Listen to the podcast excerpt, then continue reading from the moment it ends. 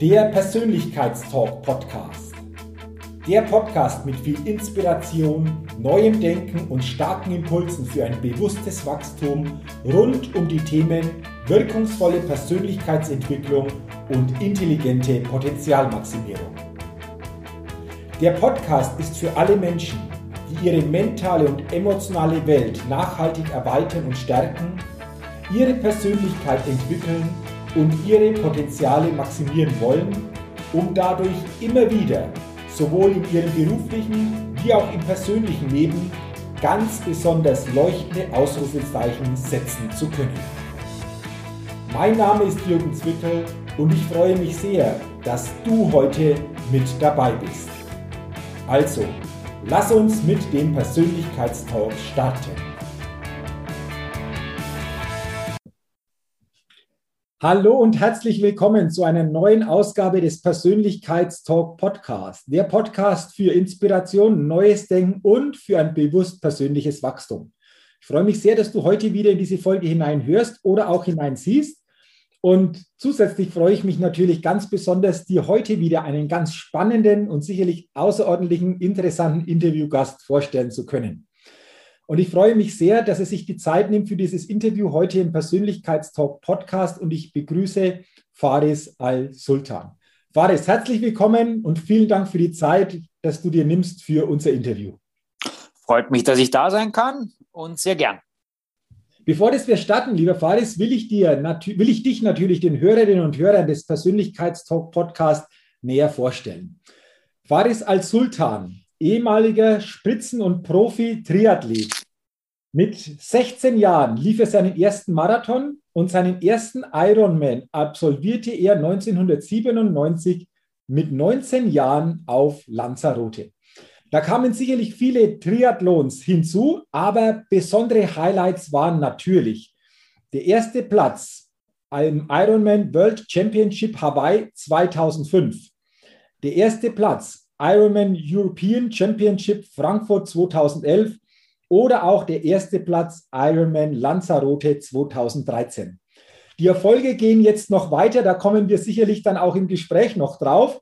Ähm, aber ich will noch zwei Ehrungen auch besonders herausstellen, und zwar den Bambi Medienpreis in der Kategorie Sport 2005 und auch den Bayerischen Sportpreis in der Kategorie Botschafter des Sports 2007.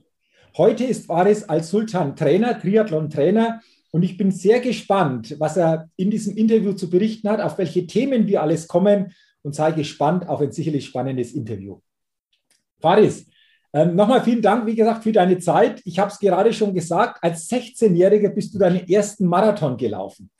Kannst du dich da noch zurückerinnern, wie das damals für dich war, so 16-Jähriger diese Strecke über 42 Kilometer da zurückzulegen?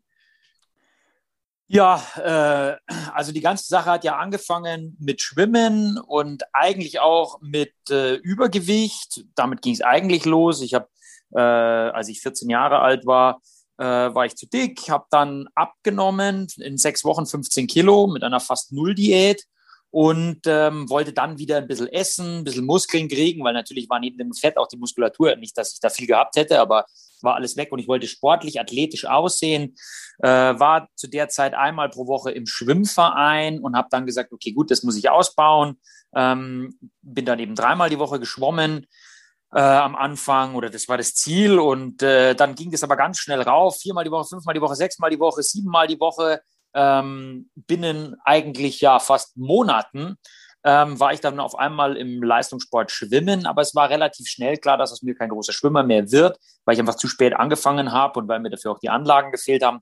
Aber ich hatte da große Freude dran und habe das den Sport allerdings am Anfang eher als Gewichtsmanagement gesehen, ähm, so wie viele Jugendliche Selbstfindungsphase, Krise, wo gehöre ich hin, äh, beim anderen Geschlecht ankommen und so weiter. Ähm, alles wichtige Themen zu der Zeit. Und ähm, dann sind wir im Trockentraining neben dem eigentlichen Schwimmtraining äh, zweimal die Woche im Kraftraum gewesen und haben zweimal, sind zweimal die Woche gelaufen. Und dann habe ich das ausgebaut und habe dann gesagt, ja gut, jetzt brauche ich eine neue Herausforderung, jetzt will ich einmal einen Marathon laufen. Und äh, ich fand mich wahnsinnig schlecht, weil ich ziemlich eingegangen bin ähm, in der zweiten Hälfte, so wie es ja auch normal ist bei den meisten Leuten. Ähm, ich bin eine 3.10 gelaufen, war grausam kaputt danach, auch klar. Ähm, aber da war klar, okay, es geht in den Ausdauersport, dafür bin ich geeignet. Das war dann auch im Schwimmen natürlich so. Und äh, bin dann immer im Schwimmverein geblieben und habe sukzessives Training ausgebaut. Ähm, und habe dann mit 18 ähm, den Triathlon für mich entdeckt, beziehungsweise was heißt entdeckt? Ich habe Bilder gesehen vom Ironman auf Hawaii von Thomas Hellriegel, war schwer beeindruckt, habe gesagt, das ist es. Lauf, äh, laufen kann ich, schwimmen kann ich, jetzt lerne ich noch ein bisschen Radl fahren. Ja, und dann äh, habe ich mit 18 meinen ersten Drittlong gemacht, ähm, eine Kurzdistanz, ähm, habe mir die Klamotten gekauft, die Thomas Hellregel anhatte, habe mir das Fahrrad gekauft, das er gefahren ist und habe dann meinen zweiten Triathlon gemacht und das war der Ironman auf Lanzarote. Mhm. Okay, also so ging es quasi los. Wenn ich das richtig verstehe, Faris, war das so nicht von vornherein geplant, sondern du bist quasi über das, über das Trainieren so nach und nach zum Triathlon gekommen, oder? Oder, oder wie, wie, wie hat sich das dann so, so, so dargestellt? Du hast es ja gerade schon erzählt, aber geplant so richtig war es vorher noch nicht, oder? Nein, natürlich nicht. Und ich glaube auch, dass es sehr, sehr hart ist, wenn man als 14-Jähriger äh, sich vornimmt, okay, man muss Profi werden oder Weltmeister oder sonst was. Mhm. Ich glaube, dass es oft eher hinderlich ist. Ich hatte in Anführungszeichen kleine Ziele. Natürlich wollte ich besser werden, was gewinnen, um Gottes Willen. Man muss sich Ziele stecken, sonst erreicht man ja auch nichts. Mhm. Ähm, die sollen auch ehrgeizig sein, aber die sollen auch meiner Meinung nach halbwegs realistisch sein. Ähm, beim Schwimmen dreht sich alles um Pflichtzeiten. Ich wollte dann mal eine bayerische Pflichtzeit schwimmen. Äh, das war schwer genug für mich, habe ich auch nur einmal geschafft. Mhm. ähm, und äh, bin, also es war nicht der Plan, sondern es war dann mal, dann später war dann mal mein Ziel, einmal einen deutschen Meistertitel zu erringen was ich dann im Jahr 2000 geschafft habe. Und äh, mir war übrigens wurscht, in, in, was. Ich wollte einfach einmal sagen können, ich bin deutscher Meister. Und wenn es Teebeutel Weitwurf gewesen wäre, es war mir wurscht. Hauptsache, ich habe das mal erreicht. Äh, das nächste Ziel war dann, das mal einen Sponsoring-Vertrag zu haben äh, mit einem Bekleidungshersteller. Ähm, das habe ich dann auch irgendwann erreicht. Und dann, als es in den Triathlon hineinging, war klar, okay, gut, einmal möchte ich mich für Hawaii qualifizieren, dann möchte ich meine Altersklasse gewinnen. Und so wurden die Ziele immer größer. Und ähm, ja, mit dem Erfolg wuchsen dann eben auch die Ziele. Mhm, okay. Ab wann hast du dann für dich gemerkt, Mensch, ähm, die Ziele wachsen, die Erfolge kommen? Wann hast du so quasi diesen Schritt Profi-Triathlon, beziehungsweise so ja in der Weltklasse da unterwegs zu sein? Wann ging das wirklich los und was hat das auch in deinem Leben dann nochmal verändert? Einfach auch so diesen, diesen Sprung da nochmal zu machen. Ja gut, man darf jetzt natürlich nicht vergessen, dass im Triathlon ist es anders wie in der NBA oder in der, NF, in der NFL. In, im, Im Ballsportarten ist es so, ich unterschreibe einen Vertrag, dann werde ich bezahlt und dann bin ich Profi. So, ganz einfach. Im Triathlon ist es ja ein schleichender Prozess. Am Anfang kriegst du mal vielleicht von irgendjemandem ein bisschen Material geschenkt oder du kriegst mal eine Prämie von deinem Verein oder du kriegst mal ein Antrittsgeld für einen Ligastart. Davon kann kein Mensch leben, das ist völlig unmöglich. Aber das sind so kleine, halt kleine Anerkennung, dass es in die richtige Richtung geht. Dann verdienst vielleicht einmal eine Prämie auf dem Wettkampf ähm, und dann kriegst du mehr Material gestellt. Dann kriegst du mal vielleicht ein kleines Festgeld. Und das ist ein schleichender Prozess. Und ich habe dann nebenbei studiert. Mhm. Ähm, und dann hat der Triathlon einfach immer mehr Anteil genommen. Und ich habe dann im Studium also relativ wenig gemacht und relativ viel ähm, und relativ viel trainiert. Und bis zu dem Punkt, wo es dann, wo dann klar war, okay, also entweder jetzt kümmere ich mich um mein Studium, mache die Magisterarbeit und die Magister bereite mich auf die Magisterprüfung ernsthaft vor, wo ich mich dann aus dem Leistungssport hätte zurückziehen müssen, zumindest zeitweise. Oder aber äh, ich setze jetzt voll auf Profisport. Aber da war ich schon Dritter auf Hawaii. Mhm, okay. Also so lange habe ich das gezogen. Ich habe dann immer wieder was im Studium gemacht. Ich war sicherlich nicht der fleißigste Student, wie gesagt, ist ja klar, weil ich schon auf relativ hohem Niveau war. Im Jahr 2003, da war ich noch Student, da war ich siebter auf Hawaii. Ähm, drum ist es auch für mich immer sehr sonderbar, wenn irgendwelche 16-Jährigen, äh, haben wir dann ja auch früher E-Mails geschrieben, ja, sie hören jetzt auf mit der Schule und konzentrieren sich voll auf den Sport. Da denkst du dir, was soll denn das? Äh, erstens weißt du nie, ob du da Erfolg hast oder nicht. Und dann, ähm, wie viel willst du trainieren als 16-Jähriger? Also ich sehe da überhaupt kein Problem, das neben der Schule zu machen. Und äh, wenn einer wirklich in dem Alter schon so viel mehr trainieren muss, dann macht er vielleicht irgendwas falsch. Mhm. Ähm, und daher steht die Schulausbildung natürlich erstmal über allem. Wenn man dann studiert, dann hat man die Möglichkeit, das zu strecken oder sich eben vielleicht auch mal aus dem Studium rauszuziehen. Ich habe dann auch Freisemester genommen und so. Aber das war die Entwicklung. Mhm, okay. Hattest du auch jemanden, war das, der dich so quasi, ja, sozusagen als, als Mentor da unterstützt hat, der gesagt hat, Mensch, ich sehe da in dir was, du hast da Potenzial, bleib da dran. Gab es da solche Menschen? Es gab also sicherlich Leute auf dem Weg, die gesagt haben, oh, aus dem könnte was werden. Und ich habe ja dann auch, äh, war dann im Jahr 2000, ähm, beziehungsweise nach dem Jahr 2000 dann in einem, in einem ersten Profiteam. Da gab es zwar nicht viel Geld zu erben, ähm, aber das war natürlich schon für mich eine Riesenanerkennung im äh, Korpus-Team aus Hilpolstein, das es zu der Zeit noch gegeben hat, zusammen mit Thomas Hellriegel, meinem Idol. Das war natürlich unglaublich. Ähm, mit äh, Stefan Holzner, der zu der Zeit sehr erfolgreich war und, äh, und mit Markus Forster, mhm. der ja aus der äh, Region kommt und damals auch einer, einer der sehr vielversprech eines der sehr vielversprechenden Talente war.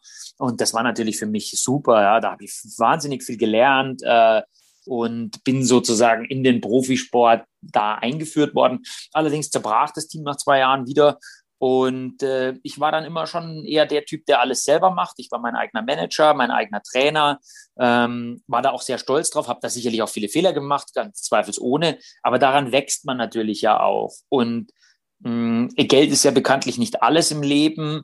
Äh, ich glaube, dass man, also das muss passen, aber ich glaube, dass ich natürlich sehr, sehr viel Kraft und Energie auch aus dem Stolz gezogen habe, es selbst und alleine zu tun.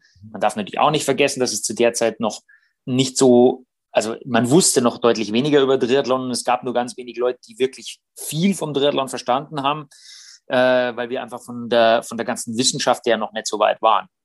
Ja. Und äh, aber so einen Mentor habe ich nicht gehabt. Meine Eltern haben mich immer unterstützt. Allerdings sind meine Eltern nie die Eiskunstlaufeltern gewesen oder so, die da irgendwie zum Training gekommen wären oder sonst was, sondern es ging immer um finanzielle Unterstützung. Ähm, und äh, das war natürlich alles immer super, dass ich mir darüber keine Gedanken habe machen müssen. Okay. Äh, jetzt ist ja der Triathlon, so wie ich das sehe, äh, einfach auch ein sehr trainingsintensiver Sport. Du hast drei Disziplinen, du hast Schwimmen, du hast Radfahren, du hast dann das Laufen. Und äh, du bist ja, habe ich vorher gesagt, heute auch als Trainer tätig. Wie war es bei dir damals, aber auch heute? Es gibt ja immer bestimmte Athleten, die bestimmte Voraussetzungen auch mitbringen, wo man sagt, ja, das könnte was werden. Aber das alleine genügt ja nicht, sondern es ist ja dann einfach auch das Training, da dran zu bleiben, Disziplin einfach auch notwendig. Wie ist dir das gelungen und wie erlebst du es denn heute? Hast du auch ähm, gerade im Triathlon auch den einen oder anderen gesehen, der durchaus gute Voraussetzungen gehabt hätte, aber eben dann das Entscheidende, diesen, diesen Trainings, Fleiß, da dran zu bleiben, eben nicht hatte und somit einfach das Potenzial gar nicht ausschöpfen konnte. Wie, wie siehst du denn das und, und was ist hier für dich, für dich wichtig, wenn es um dieses Thema geht? Ja gut, das ist natürlich ganz entscheidend. Also du siehst wahnsinnig viele Leute, die wahnsinnig gute Anlagen haben, mhm. äh, was die ganze Ausdauerfähigkeit und so betrifft und äh, die dann aber andere Einschränkungen haben. Und du musst ja zum einen körperlich in der Lage sein, also orthopädisch gesund, äh, überhaupt gesund, dass du so viel trainieren kannst. Äh, du musst magenmäßig vertragen, so viel zu essen. Das hat sich natürlich auch geändert über die, äh, in der Ernährung weiß man viel mehr und so, ähm, vor allem auch in der Wettkampfernährung, da hat sich auch natürlich wahnsinnig viel getan. Ähm, aber Talent bedeutet ja nicht nur, wir tendieren immer dazu, das als dieses körperliche Talent zu sehen. Wie sitzt der am Rad? Wie, wie bewegt er sich beim Laufen? Wie bewegt er sich beim Schwimmen? Das ist natürlich nur ein Teilaspekt, weil Talent im Triathlon bedeutet in erster Linie natürlich auch, kann der viel trainieren und noch viel wichtiger, schlägt es auch an, sonst bringt es ja auch nichts. Also jemand, ich kann fast jeden Mensch eigentlich viel trainieren lassen, aber nicht jeder kann das Training dann verarbeiten. Mhm. Und das ist natürlich ein ganz entscheidender Faktor. Ähm, und das ist nicht für jedermann, sonst könnte es ja auch jeder. Es ist ja was Besonderes, das ist ja auch klar.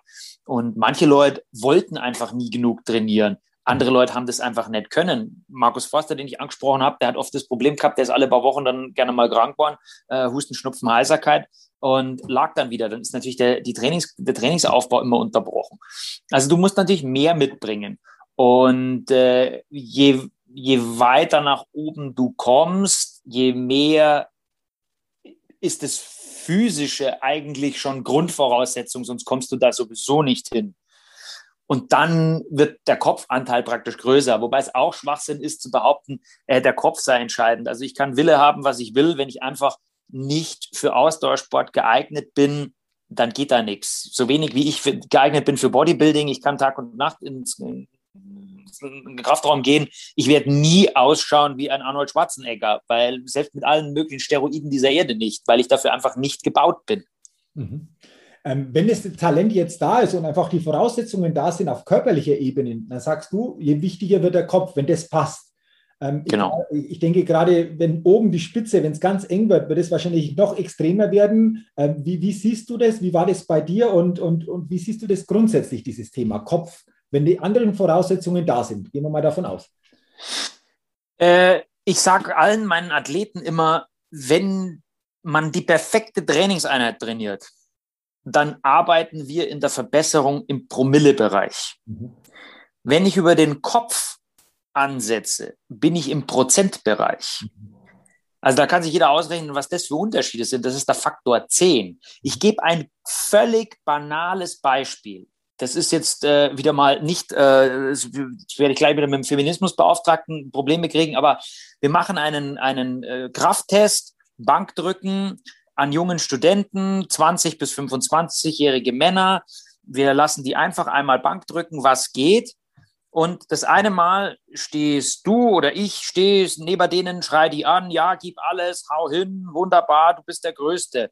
So, und dann suchen wir eine junge Studentin im knappen Oberteil und sagen der, sie soll ihn anschreien. Da, da wird mehr rauskommen. Obwohl der bei uns bei beiden Tests wird uns der Student versichern, er hat alles gegeben. Aber der hat vermutlich fünf bis zehn Prozent mehr Kraftleistung, wenn sich jemand anders hinstellt. Und das ist ja nur Birne. Also ähm, wir Menschen sind einfach äh, kopflastig. Und der Rest gehört natürlich dazu. Der wird keine 100 Kilo heben, wenn er selber 40 Kilogramm wiegt und äh, Arme wie Zahnstocher hat. Das wird nicht gehen. Aber wie gesagt, wir arbeiten dann da im Prozentbereich, während wir ähm, bei der besten Trainingseinheit der Welt im Promillbereich sind. Mhm. Okay. Hast du vielleicht ein, zwei Beispiele, Faris, ähm, zum Thema Kopfarbeit, also was man tun kann oder was du magst, auch mit deinen Athleten, um hier einfach auch noch diese Prozente rauszuholen, um hier einfach noch stärker zu werden? Was gibt es denn da für Möglichkeiten so aus deiner Sicht? Also das ist sehr, sehr schwierig, weil es darauf keine Pauschalantwort gibt.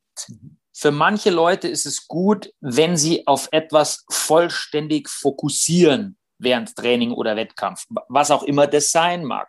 Für andere ist es besser, sie werden abgelenkt. Mhm. Ähm, jeder, der schon mal beim Laufen war, kennt eigentlich dieses berühmte Runners High, diesen Zustand, wenn man eigentlich losgelöst ist, der Geist wandert irgendwo umher, man findet das perfekte Tempo, das anstrengend ist, aber einen nicht quält und alles ist im Fluss und alles ist so perfekt und das ist, äh, man ist einfach, ja, es ist, man ist so in einer Art Rausch. Das ist wunderbar. Ähm, für die meisten Leute ist es unmöglich, dieses Gefühl auf Kommando zu erzeugen. Und natürlich, je mehr Austauschsport ich mache, umso schwieriger ist es, da reinzukommen, weil ich da dann einfach so viel Reiz von diesem Austauschsport habe, dass ich da praktisch nicht reinkomme, nicht, so, nicht mehr so einfach dann reinkomme. Ähm, es gibt Menschen, man hat es Mark Allen nachgesagt, der ja sechsmal bei den Ironman auf Hawaii gewonnen hat, dass der das erzeugen konnte von selbst. Was ich äußerst bemerkenswert finde, ich habe ihn nie darauf angesprochen, ähm, ob das jetzt wirklich stimmt oder ob das mehr ein Gerücht war. Ähm, aber wenn man seinen Geist natürlich in diese Richtung bewegen kann. Ja, der hat ja dann auch so ähm, schamanistische Wochenenden gemacht und äh, was auch immer. Ich, wie gesagt, ich habe nie selbst mit ihm darüber geredet, ähm, was an diesen ganzen Geschichten dann jetzt wirklich tatsächlich wahr ist und was da genau passiert. Aber äh, unser Geist ist zu erstaunlichem fähig. Es gibt ganz banale Sachen, äh, wie zum Beispiel Musik, äh, dass man Lieder hat, die einen besonders motivieren, in Stimmung bringen und so weiter, die man dann vielleicht vor dem Wettkampf hören sollte oder vor sehr harten Trainingseinheiten, aber nicht zu oft, sonst stumpft sich das natürlich auch wieder ab. Damit kann man arbeiten. Ähm, und dann natürlich die üblichen Geschichten. Es gibt Leute, die sagen sich am besten ein Mantra auf in so einem Wettkampf. Meine besten Wettkämpfe waren sicherlich die, wo ich ähm, geistig völlig fokussiert war auf irgendetwas, was aber nichts mit dem aktuellen sportlichen Ereignis gerade eben zu tun gehabt hat.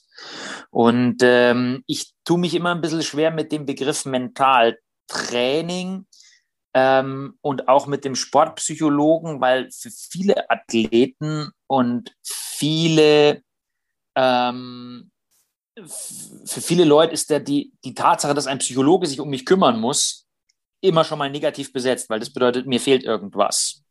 Ich persönlich finde es immer sonderbar, wenn man sozusagen jemanden braucht, der einem irgendwelche Ängste nimmt oder, äh, ja, oder einen motiviert, weil ich mir denke, das muss beim Athleten eigentlich von selber drin sein. Aber ich bin mittlerweile alt genug und weiß auch, dass viele Athleten sehr, sehr gute ähm, äh, Erfolge damit erzielt haben, sehr, sehr gute Ergebnisse damit erzielt haben und sehr, sehr glücklich sind mit einer, mit einer psychologischen Betreuung und ähm, da sehr, sehr viel daraus äh, rausziehen konnten. Britta Steffen zum Beispiel, für die war das einfach sehr, sehr wichtig.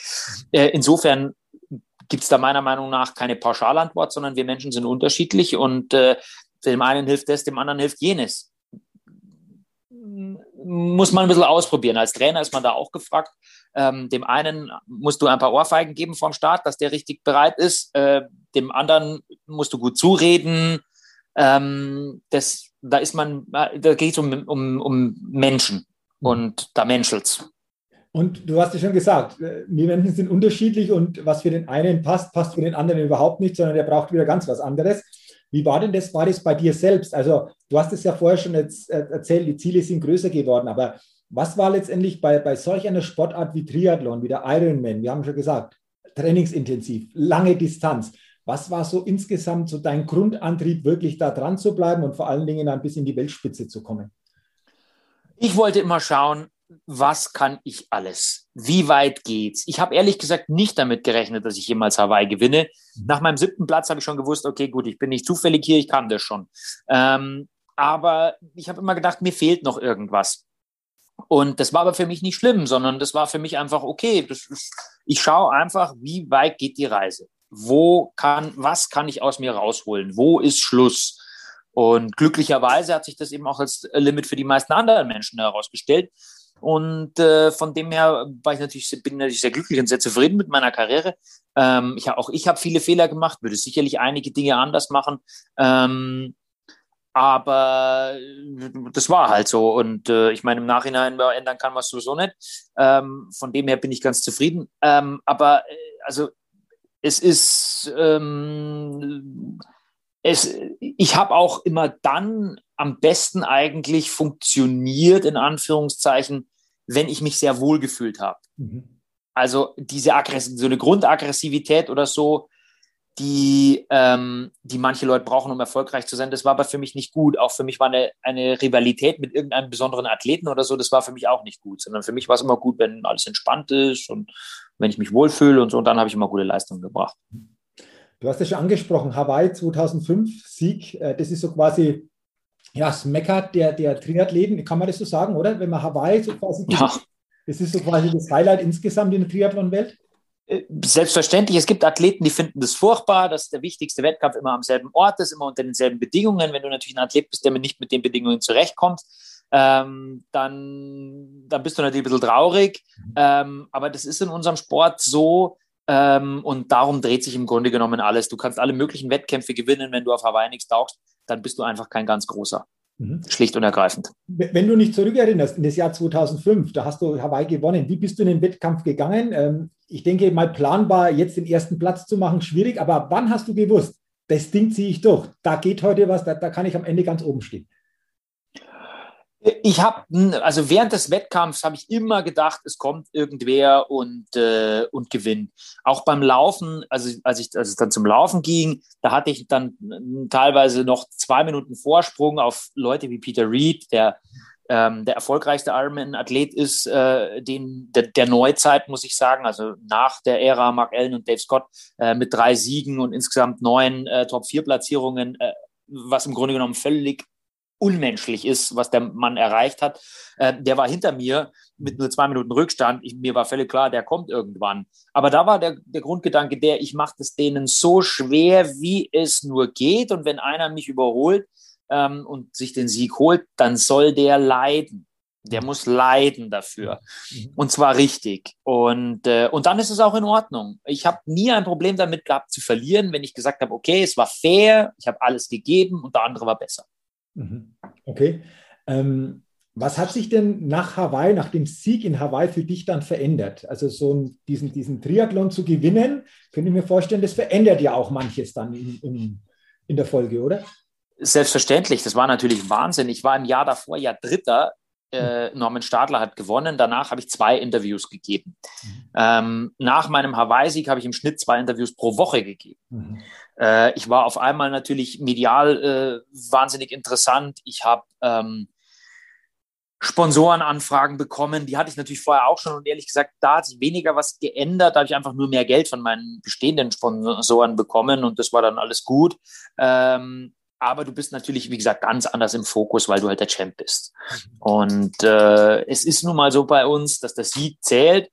Und insofern wäre mein Leben sicher anders verlaufen, wenn ich an dem Tag nur Zweiter gewesen wäre und im Jahr drauf zum Beispiel wieder Zweiter ähm, im Jahr drauf, dann, dann äh, wäre es sicherlich nicht so gut gewesen. Mhm.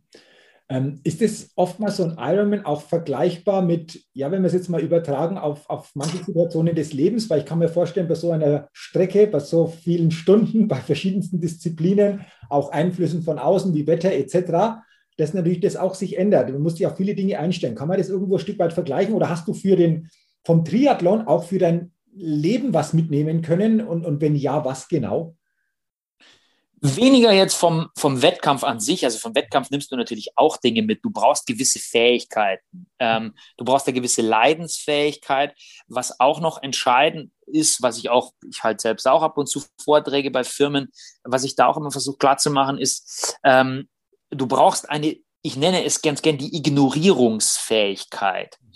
Wenn ein Problem besteht, und äh, das nervt. Ich bringe mal das Beispiel vom Wasser in der Brille. Wenn das Wasser in der Brille ist, gibt es zwei mögliche Lösungsszenarien. Entweder ich halte an, entferne das Wasser aus der Brille und schwimme weiter. Oder es ist kein Wasser in der Brille. Mhm. Das ist ganz einfach. Mhm. Weil, wenn ich die ganze Zeit darüber nachdenke, jetzt ist Wasser in der Brille und es nervt, dann werde ich nicht mein volles Potenzial ausschöpfen und das wird mir einfach in meiner Leistung behindern. Und ich glaube, dass das in, in, im Berufsleben auch in vielen Situationen einfach so ist, dass dieses ewige Generve ja, äh, und Genörgle wegen irgendwas, was gerade einfach nicht geändert werden kann, das äh, kostet bloß Zeit und Energie. Das ist alles. Und da muss ich einfach in der Lage dazu sein, das auszublenden und zu sagen, ja gut, so ist es halt. Mhm. Und jetzt machen wir weiter. Und an dem und dem Zeitpunkt kann man es dann eventuell hoffentlich irgendwie lösen. Mhm. Und bis dahin muss man das Problem einfach sich wegdenken. Mhm. Schönes Beispiel. Ich denke, für jeden gut nachvollziehbar dieses Beispiel Wasser in der Brille, was wir sehr schön übertragen können auf, auf viele Situationen und Momente. Äh, bist du heute, was Triathlon, also nicht die Trainertätigkeit, sondern was eigene Triathlons betrifft, auch noch aktiv? Oder wie sieht das, wie sieht das derzeit aus? Nein, ich habe seit 2015 wo ich meine Karriere beendet habe, in dem Jahr, wo ich meine Karriere beendet habe, habe ich keinen Triathlon mehr gemacht. Das möchte ich auch nicht mehr machen. Ähm, ich habe natürlich andere Ausdauerwettkämpfe gemacht. Äh, ich bin äh, äh, Cape, äh, Cape Epic bin ich vorher schon gefahren. Ich bin die Transalp gefahren. Ich habe Swimrun gemacht, Ötelö und so. Mhm. Ich habe Läufe gemacht. Ähm, das ist alles völlig in Ordnung. Ähm, aber ich möchte bei keinem Drittel mehr am Start stehen, für, bei keinem vollen, äh, schlicht und ergreifend, weil das unbefriedigend für mich wäre. Ich bin einfach zu langsam für Profis, sonst hätte ich, wäre ich weiter Profi geblieben ähm, und zu schnell für Altersklassenathleten. Ich meine, das ist ja das ist witzlos, weil ich meine, ich habe mein ganzes Leben lang nichts anderes gemacht außer Triathlon. Ähm, jetzt trete ich dann gegen irgendeinen Altersklassenathleten an und besiegt den dann. Naja, das ist ja toll. Also das ist für mich völlig unbefriedigend. Und äh, daher mache ich ganz gern andere Ausdauergeschichten, das auf jeden Fall, weil der Sport mir nach wie vor große Freude macht und weil ich auch sehr gern und, und relativ viel natürlich immer noch trainiere. Mhm. Aber ich stelle mich bei keinem Triathlon mehr hin und schreie, hallo, heute zeige ich euch, wie es geht. Das ist unmöglich, ja. Und das wäre auch lächerlich. Und daher, ähm, nein, selbst keine Triathlons mehr. Okay, du, du hast gesagt, weißt, du trainierst immer noch sehr viel. In, in welchem Bereich äh, ist das der Fall? Wie sieht dein Training denn aus? Im Grunde genommen hat sich nicht so viel geändert. Ich mache nach wie vor Krafttraining, ich laufe gern, ich schwimme gern, ähm, ich fahre Radl Und ähm, das mache ich nach wie vor. Es ist natürlich alles weniger, es ist weniger intensiv vor allem auch. Äh, früher bin ich in jeder, in jeder Einheit eigentlich zwischen drei und viereinhalb Kilometer geschwommen, heute sind es noch zweieinhalb bis drei. Ähm, ich bin früher eine Stunde bis Stunde 15 gelaufen, heute laufe ich oft nur eine Dreiviertelstunde. Ähm, und äh, nach dem Radfahren koppel ich also nur noch in den seltensten Fällen. Ähm, es hat einfach alles nachgelassen. Mhm. Und, aber ich habe natürlich nach wie vor viele Tage, an denen ich immer noch zweimal trainiere am Vormittag irgendwas, am Nachmittag irgendwas. Und äh, ich fahre auch ab und zu mit meinen Athleten ins Trainingslager, fahre dann dort mit und mache äh, dort mit und äh, habe da unglaublich viel Freude dran.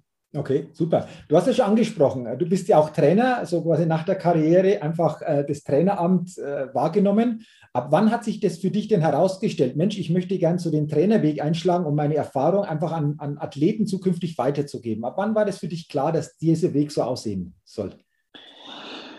Also ich habe das teilweise schon während meiner aktiven Karriere gemacht und vor allem vor dem Hintergrund, dass ich meistens, dass ich oft gesehen habe, was andere Athleten für einen Unsinn zusammen trainieren. Ähm, und die, die mir dann auch wirklich leid taten. Weil klar war, mit dem Training blockierst du dich selber. Die Leute sind dann teilweise gut, nicht wegen ihres Trainings, sondern trotzdem. Mhm. Ähm, meistens viel zu hart, viel zu viel. Ähm, und äh, das waren so die Hauptprobleme oder falsch strukturiert und ich habe mich dann immer so meine Aufgabe darin gesehen, so, hey, ich muss da ein bisschen helfen, ich muss da was weitergeben.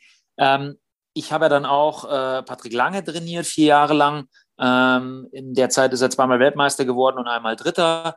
Ähm, das war also eine sehr erfolgreiche Zusammenarbeit. Ich habe natürlich auch Zusammenarbeiten gehabt, wo es nicht funktioniert hat. Eine Trainer-Athlet-Beziehung ist etwas Besonderes. Ähm, die meisten Trainer müssen, also haben nur einen Weg und da muss Ihr Weg zum Athleten passen. Wenn das der Fall ist, dann kann es sehr gut werden. Wenn das nicht der Fall ist, dann geht das nicht. Und neben dem fachlichen Weg, der funktionieren oder passen muss, geht es natürlich auch noch um die zwischenmenschliche Komponente. Man muss sich nicht unbedingt immer mögen, das muss nicht sein oder lieben oder sonst was. Ähm, aber man muss miteinander arbeiten können.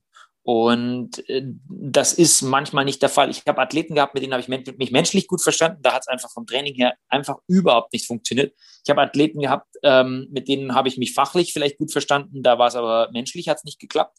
Und äh, so muss man da einfach zueinander finden. Das heißt auch nicht, dass der eine ein schlechter Athlet und der andere ein schlechter Trainer wäre. Das heißt einfach nur, die passen halt nicht. Ähm, das muss man sich vorstellen, wie auch bei einem Fuß, bei einer Fußballmannschaft oder bei einer, beim Footballteam. Äh, ich habe einfach elf Spieler am Platz, die müssen zusammen funktionieren. Es nützt mir nichts, wenn ich elf tolle Einzelspieler habe. Das geht nicht. Die müssen funktionieren als Gespann. Und äh, so ist es so und nicht anders ist es im Drittel und Training eben auch. Hast du jetzt schön beschrieben, dass das einfach auch zusammenpassen muss, Athlet und Trainer. Wenn du das nochmal genauer anguckst, bei dir als Trainer, was sind so bestimmte Prinzipien, die für dich wichtig sind, wo du sagst, also diese Prinzipien gibt es bei mir, wenn du mit mir zusammenarbeitest als Athlet, darauf achte ich ganz besonders. Gibt es sowas? Wenn ja, wie sehen denn die aus? Ja, also ich habe natürlich meinen Stil, das ist klar. Mhm. Ähm, ich, man muss vielleicht auch sagen, es ist natürlich eine, eine besondere, ein besonderes Arbeiten. Ich bin eher ein Berater mhm. als jetzt ein echter Trainer, weil für mich hat der echte Triathlon-Trainer ähm, der steht am Beckenrand, der hat seine Gruppe und der ist eigentlich immer um diese Gruppe herum. Mhm. Ähm, da gibt es ja auch viele Beispiele im Triathlon-Sport, wo man das, wo die Trainer, die das so machen und äh, wo das so funktioniert. Ähm, ich bin eher Berater. Ich motiviere die Leute auch nicht in dem Sinn. Also wir halten nicht Händchen und schreien Chaka. Ich erwarte das, dass die das sind von selbst. Ich arbeite auch meistens mit eher älteren Erwachsenenathleten, ähm, die schon sehr viel über Triathlon wissen mhm. und die eigentlich eine Rückbestätigung brauchen für den Weg, der dort eingeschlagen wird. Also ich bin nicht der, der Trainertyp, weil ich ja eben auch meine Athleten selten sehe, die ähm, sind ja alle woanders, äh, der jetzt am Beckenrand steht und sagt, okay, jetzt linken Arm weiter heben.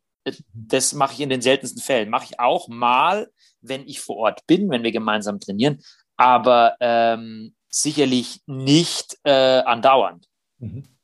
Also das heißt, beratend ähm, kann ich mir das so vorstellen, du gibst von deiner Weitschichten Erfahrung einfach viel weiter, ähm, was in bestimmten Momenten einfach auch wichtig ist, worauf es ankommt. Kann ich mir das so vorstellen, wenn du nicht permanent einfach auch teilweise mit den Athleten, wie du es beschrieben hast, zusammenarbeitest? Ja, ich, also ich natürlich kriegen die von mir einen Plan, das ist ja der Sinn der Sache. Aber ähm, ich bin, wie gesagt, ich bin nicht der Techniktrainer und wenn ein Athlet beschließt, irgendetwas anders zu machen, ähm, dann ist das auch fein. Äh, dann, ich gebe meinen Kommentar dazu ab. Ich muss auch eine gewisse Selbstständigkeit von meinen Athleten verlangen, weil ich bin ja nicht vor Ort. Das heißt, der Athlet hat unter Umständen die eine oder andere Trainingsmöglichkeit nicht, weil dann es wird schlecht Wetter, der Athlet muss improvisieren, weil ich kann ja auch nicht, ich bin ja kann, ich versuche schon sehr viel auf Abruf auch mm, zur Verfügung zu stehen, aber das kann ja auch nicht die ganze Zeit. Das heißt, da, da, ist der Athlet auch gefragt, selbst Entscheidungen zu treffen. Und wie gesagt, ich bin eher ein Berater. Ich normalerweise in normalen Zeiten, ähm, wo eigentlich der Jahresverlauf relativ klar ist und gut geplant werden kann, also im Gegensatz zu jetzt, ähm, ist es, strukturiere ich vor allem das Jahr durch. Anhand der, ich leg die Wettkämpfe, wir legen die Wettkämpfe gemeinsam fest und dann anhand der Wettkämpfe wird er dann ausgesucht, okay, dann und dann passiert dieses und jenes. Äh, was im Moment natürlich äh, im letzten Jahr äh, meine Arbeit ein bisschen ad absurdum führt, weil gerade das funktioniert ja gerade nicht. Mhm. Ähm, aber das ist so meine Hauptaufgabe. Und ähm, das andere sind Trainingsprinzipien, wobei man da unterscheiden muss, ganz klar. Das eine sind fachliche Fehler, die es gibt. Also wenn ich jetzt einen Umfangsblock machen möchte, um eine besondere Anpassung zu erzielen und der Athlet trainiert fünf Stunden in der Woche, dann kann das kein Umfangsblock sein. Das geht nicht, weil das einfach fachlich dann falsch ist. Ähm, oder wenn, aber äh, oft ist es so, dass ähm, dass es Philosophiefragen gibt. Mhm. Sollen wir jetzt mehr sehr kurze Intervalle machen oder eher wollen wir eher an der Schwelle was machen? Mhm. Und ähm, wie, wo versprechen wir uns den größten Erfolg? Und da gibt es natürlich unterschiedliche Philosophien, wie der Trainer vorgehen will. Und da gibt es dann nicht unbedingt richtig oder falsch, sondern da gibt es dann, äh, also, okay, er funktioniert bei dem Athleten oder funktioniert eben nicht so bei dem Athleten. Und ähm, da habe ich natürlich besondere Sachen, also was heißt besonders? Besonders ist eigentlich auch nichts. Es gibt, es gibt kein Geheimtraining, es gibt keine Supertricks, es ist alles Standard. Und äh, das ist, es gibt einmal, wie gesagt, dieses Fachliche, dass das passen muss, aber ansonsten gibt es einfach nur, ja, okay, das probieren wir, das ist unser Weg und das funktioniert dann oder man muss es ändern. Mhm wahrscheinlich auch gut abgestimmt auf den jeweiligen Athleten, weil auch da ist wahrscheinlich auch wieder jeder ein bisschen unterschiedlich unterwegs, oder? Von bestimmten Voraussetzungen. Ja, ja, wobei wir, was natürlich eigentlich im Grunde genommen die Sache einfacher macht, ist, wenn du wirklich auf Ironman gehst, dann hast du einfach eine Langzeitausdauersportart mit einer Belastungszeit von mindestens acht Stunden. Mhm. Das heißt, erstmal Umfang ist King da brauchen wir über nichts reden, weil wenn der nicht einen gewissen Umfang macht, dann kann das nicht funktionieren. Das geht einfach physiologisch nicht. Jetzt ist die Frage, wo ist dieser Minimumaufwand? Und äh, das ist ja dann auch ein Risiko, wenn ich am Minimumaufwand bleibe, weil dann ist immer Glückssache. Okay, heute könnte es gehen, heute kann es nicht gehen. Das heißt also, man sollte natürlich da schon irgendwo ein Stück weit drüber sein, weil wenn wir vom Profisport reden, dann also Glück kann noch sein, ob ich Erster oder Dritter bin, aber oder Fünfter, aber oder ob ich jetzt die Kette reißt und ich einen Platten habe und sonst was. Aber es kann ja nicht Glück sein, ob ich jetzt da sozusagen einigermaßen förmig da am Start bin. Das ist ja kein Glück. Also wenn einer zehnmal hintereinander auf Hawaii in den Top 5 ist, ist das kein Glück, sondern das ist Können. Äh, wenn einer einmal äh, Zwölfter wird, dann kann er vielleicht auch mal Glück gehabt haben und ansonsten 20, 20. wird. Und ähm, Insofern geht es also darum, schon einen Umfang zu finden und der Umfang ist erst einmal das Entscheidende. Und äh, mei, das sind ja auch keine großen Geheimnisse. Der muss halt viel locker und lang trainieren. Mhm. So, das ist erstmal Grundvoraussetzung. Und dann kurz und ab und zu mal kurz und schnell und sehr selten schnell und mittellang, sage ich ja mal. So, und dann ist eigentlich die, der Meistteil schon da. Es ist sicherlich schwieriger, einen guten Kurzdistanzler zu trainieren, weil da noch mehr reinkommt. Es ist zwar immer noch Langzeitausdauer, aber da spielt die Intensität schon eine deutlich größere Rolle und da kommen dann andere Faktoren mit rein. Okay. Du hast es gerade schön beschrieben. Ähm, wenn du eins, drei oder fünf bist, da kann mal Glück einfach auch mit reinspielen oder was passiert im Wettkampf. Aber ähm, wenn du da häufiger in diesem Bereich bist, dann ist es kein Glück mehr, sondern dann ist es letztendlich einfach auch ein Fundament, das sich entsprechend dann zeigt, um dahin zu kommen. Ich glaube, das hast du über viele, viele Jahre bewiesen.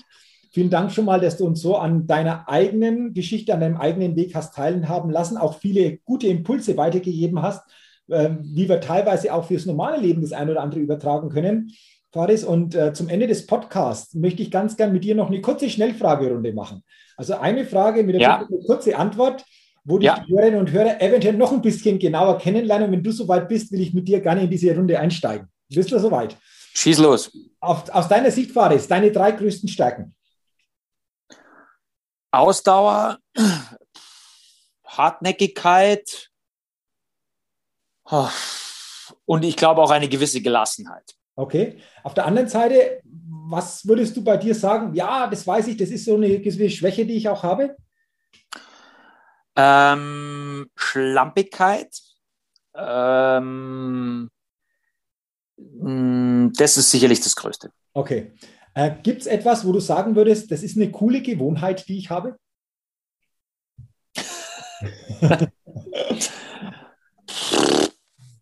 Ob das. Boah, nächste Frage. Okay, nächste Frage. Ähm, nächste Frage, welcher Wert ist dir besonders wichtig? Ehrlichkeit. Ehrlichkeit, okay. Wir haben über Ziele auch schon gesprochen. Was ist momentan bei dir noch so ein großes Ziel oder so ein großer Wunsch, wo du sagst, ja, das ist für die Zukunft noch etwas da, das, das gilt es für mich noch zu erreichen? Gibt es da etwas? Also sportlich sicherlich nichts mehr, aber was soll ich erreichen? Ich bin 43 Jahre alt und äh, ab jetzt geht, also was heißt ab jetzt? Es geht sportlich nur noch abwärts, das ist mir auch klar. Ähm, also da sicherlich nichts mehr. Ich habe natürlich noch andere Lebensziele, äh, meine Kinder Mhm. und ähm, das wäre wohl sicherlich das Herausragende. Aber sportlich ist das alles durch. Okay. Ähm, Gibt es für dich einen Satz oder auch ein Zitat, wo du sagst, Mensch, das ist ein Satz, der hat sich bei mir eingebrannt, der begleitet mich auch schon sehr, sehr lange? Wenn ja, wie lautet denn dieser Satz? Hm. Es gab mal ähm, auf der Triathlon-Seite ein Zitat von Mark Allen, ähm, das hieß, ich habe in die dunkelsten Ecken meiner Psyche gesehen. Mhm. Und äh, da finde ich es einiges dran, wenn man vor allem alleine mal eine gewisse Zeit trainiert hat, äh, vielleicht auch noch in der Wüste, da wo ja alle Propheten herkommen, ich weiß auch warum, ähm, dann kann man diesen Satz gut verstehen. Okay, war das bei dir teilweise auch so, dass du manchmal in diesen vielen einsamen Stunden wahrscheinlich auch des Trainings da manches irgendwo entdeckt hast?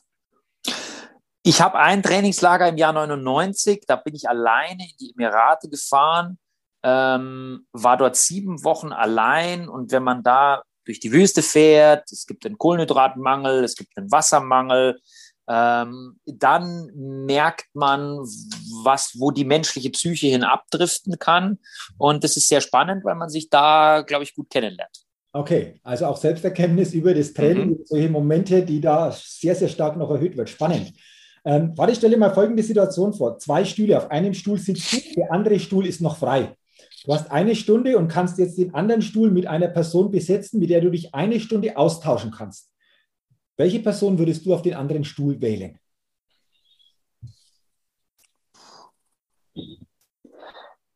Schwierig. Ich glaube, im Moment, ich meine, das werden viele Leute sagen, im Moment würde ich, glaube ich, sicherlich dort gern äh, Yuval Harari sehen, Mhm. ähm, der einige sehr, sehr gute Bücher geschrieben hat und äh, von dem ich einige Podcasts auch angehört habe.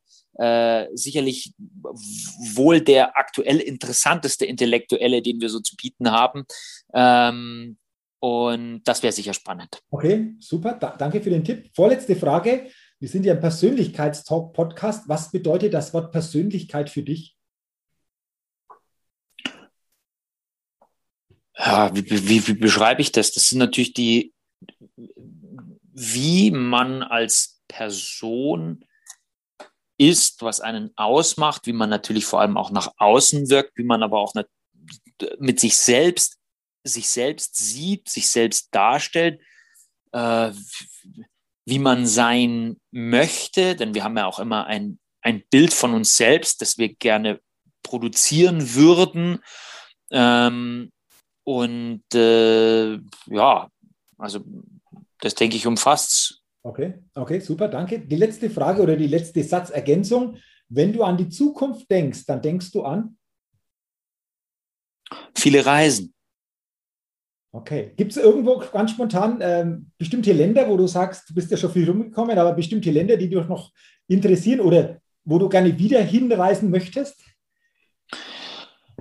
Äh, wieder Thailand, ähm, noch neu äh, Tansania, wie gesagt, in Afrika noch nicht viel, habe ich noch nicht so viel gesehen, Südamerika, also vieles. Mhm, okay, also da wartet noch einiges und wir wollen alle hoffen, dass das möglichst zeitnah wieder möglich ist, einfach auch wieder unbeschwerter zu reisen und es nicht so ist wie die letzten Monate, wo wir doch sehr eingeschränkt waren. Wunderbar, vielen Dank, Faris, auch für diese Schnellfragerunde. Ähm, ich sage Sehr gern. Nochmal danke schon für deine Zeit, fürs Interview. Ich verlinke auch in den Shownotes deine Homepage, wenn sich ja. ein oder andere noch mehr interessiert für dich, für deinen Weg. Da ist, denke ich, auch sehr, sehr viel Informatives noch zu sehen. Ich sage jetzt schon vielen Dank und zum Ende möchte ich dir gerne nochmal einfach auch das letzte Wort geben, so den letzten Gedanken, den du gerne in die Community weitergeben möchtest, der für dich auch wichtig ist, wie auch immer er aussieht. uh, ich ich glaube, also ich glaube vor allem, dass der Sport, das hat, das haben sie ja die letzten Monate auch gezeigt, der Sport ist ganz wichtig für uns, Bewegung ist ganz wichtig für uns. Ich glaube, das brauchen wir alle, um körperlich und geistig gesund zu sein. Und ich kann jedem nur empfehlen, äh, dass er sich bewegt, dass er Sport treibt. Das muss sicherlich nicht Triathlon sein, das kann sein, was auch immer. Ähm, aber ich glaube, dass wir alle da viel davon profitieren können. Ähm, das trägt ja auch zur, Volks-, zur Volksgesundheit so schön bei. Ähm, und ich glaube, das kann jeder nochmal sich selbst hinterfragen, ob er, ob er sich wirklich genug bewegt. Also ähm, das würde ich jedem mitgeben. Bewegt euch. Wunderbar, bewegt euch im wahrsten Sinne des Wortes. Dann sage ich nochmal Danke für den letzten Gedanken, danke für deine Zeit. Sehr gern. Weiterhin alles, alles Gute, viel persönlichen Erfolg, wie der immer aussieht, viel Gesundheit und vor allen Dingen noch viele tolle Erlebnisse rund um diesen Globus. Danke, sehr gern, sehr gern. Ja, Hat mir Spaß gemacht. Danke, vielen Dank mir auch. Ähm, ja, und danke, liebe Hörerinnen, liebe Hörer, dass auch du heute in dieses Podcast-Interview hineingehört oder hineingeschaut hast. Dafür auch herzlichen Dank. Ich wünsche dir, dass du viele gute Impulse und viele Inspirationen mitnehmen kannst und auch für dich umsetzen kannst. Dafür alles Gute. Ich wünsche dir auch weiterhin eine gute Zeit, viel Gesundheit und denke immer daran, wenn es darum geht, deine Aufstellung auf deinem täglichen Spielfeld des Lebens auszurichten. Da geht noch was. Entdecke in dir, was möglich ist, denn Persönlichkeit gewinnt. Bis zum nächsten Mal, dein Jürgen. Hallo, ich bin's nochmal. Hat dir dieser Podcast gefallen? Wenn dir dieser Podcast gefallen und dich weitergebracht hat, dann gib mir sehr gerne bei iTunes eine 5-Sterne-Rezession und wenn du noch Zeit hast, gerne auch ein persönliches Feedback, damit ich den Persönlichkeitstalk Podcast immer weiter verbessern kann. Ach ja, und wenn du noch mehr zu mir und meinen Themen wissen willst, dann gehe sehr gerne auf die Seite www.jürgenswickel.com. Max gut, dein Jürgen.